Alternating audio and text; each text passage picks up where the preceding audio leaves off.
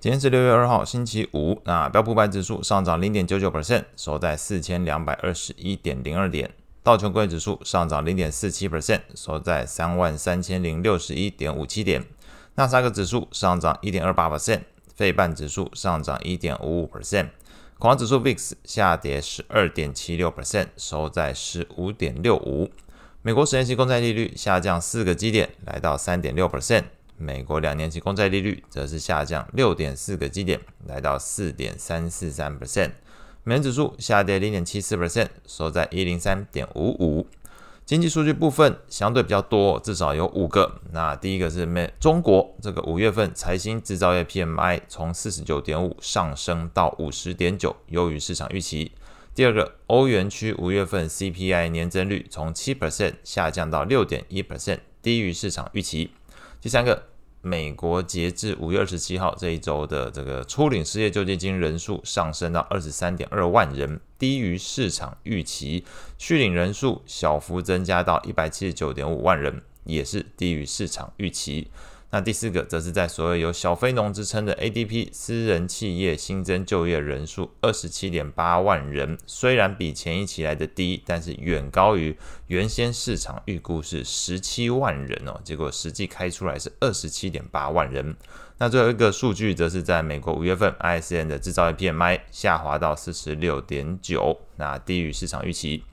整体帮大家综合一下哦，美国的制造业 PMI 数据持续处在五十之下，因为连续两次，一次是这个四七点一，这一次是四十六点九，是下滑，而且都低于五十，代表在美国的制造业活动的萎缩情况还是存在。但是中国的话，财新制造业 PMI 则是回到了扩张区间，基本上提振了市场对于中国经济的一部分信心。观察到昨天在油价跟商品货币的部分，像是这个加币、澳币，昨天都因此有所表现。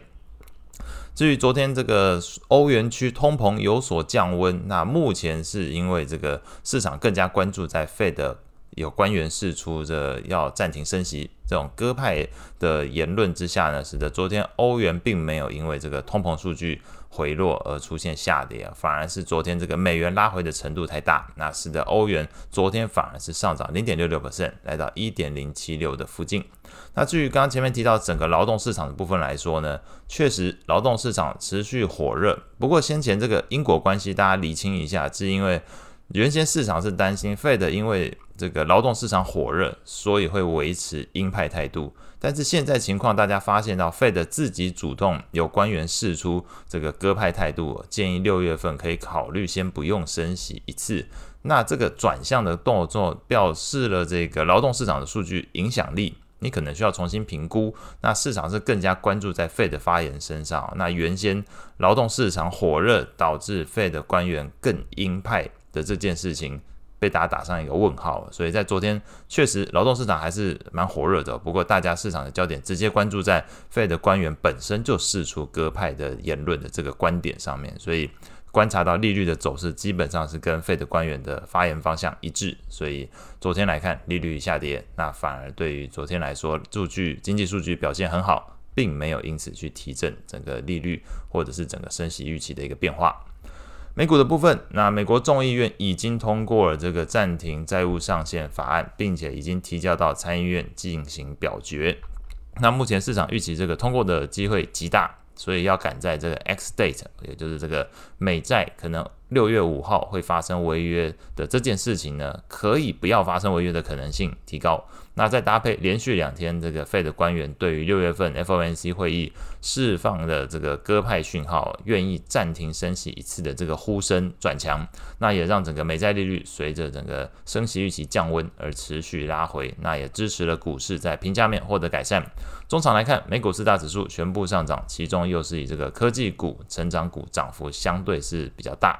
那在类股表现上来看，标普十一大类股昨天，呃，比较起来呢，拿大盘当一个衡量的话，只有四个类股表现是落后大盘，分别是公用事业、必需消费、房地产，还有健康照护。如果先排除房地产的话，公用事业、必需消费跟健康照护都属于一般讲的防御型类股，那也显示目前投资人的避险情绪明显的降温，也呼应昨天 VIX 指数大幅下跌接近十三 percent 的一个情况。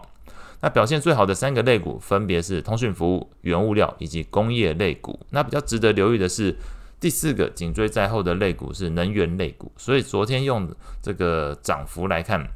实际上来说，这个能源、工业、原物料类股上涨，从这样的组合迹象来看。我们不排除整个市场对于经济衰退的担忧又比前一天有所降温。那这个背后原因到底是什么？很有可能是有一部分市场已经观察到一件事情哦，一样是跟费德开始释出这个鸽派言论有关。那你就存在一件事情哦，目前呃存在一种情况是费德的利率政策开始会做调整，来拯救经济的这条路线可能性被打开了。那在这部分，当然后续还需要再做观察。但是如果费德愿意做这件事情去拯救经济，那么确实，对于经济衰退的这件事情来讲，就产生了一个挑战哦。那也就对于大家来讲，等同是如果没有经济衰退这件事情发生，那能源、工业、原物料这些类股，一般所谓周期性类股，就会变得有它这个可以布局的一个价值。所以是因为整个 Fed 开始做了一个开始转向鸽派的一个动作，使得整个市场的风向又开始有些变化出现了。债券市场部分，那费城分行行长哈克连续第二天释出鸽派言论，认为虽然通膨下降的速度缓慢，并且仍然远高于 Fed 的两 percent 目标水准，不过他也观察到升息正在发挥作用，因此倾向于支持六月份暂停升息一次。那我们再从 Fed Watch 的工具来看，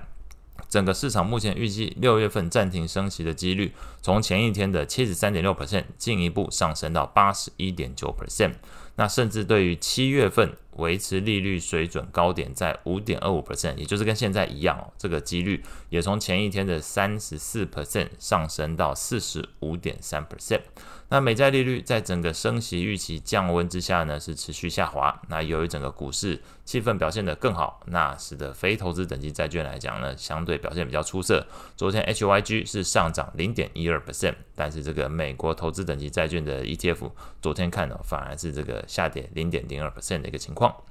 那美外汇市场的部分来看，美债利率持续走跌，同时市场对于 Fed 升息预期降温，那基本上都让这个美元指数持续承受一些调节的情况。那有利于的则是这个非美货币的表现。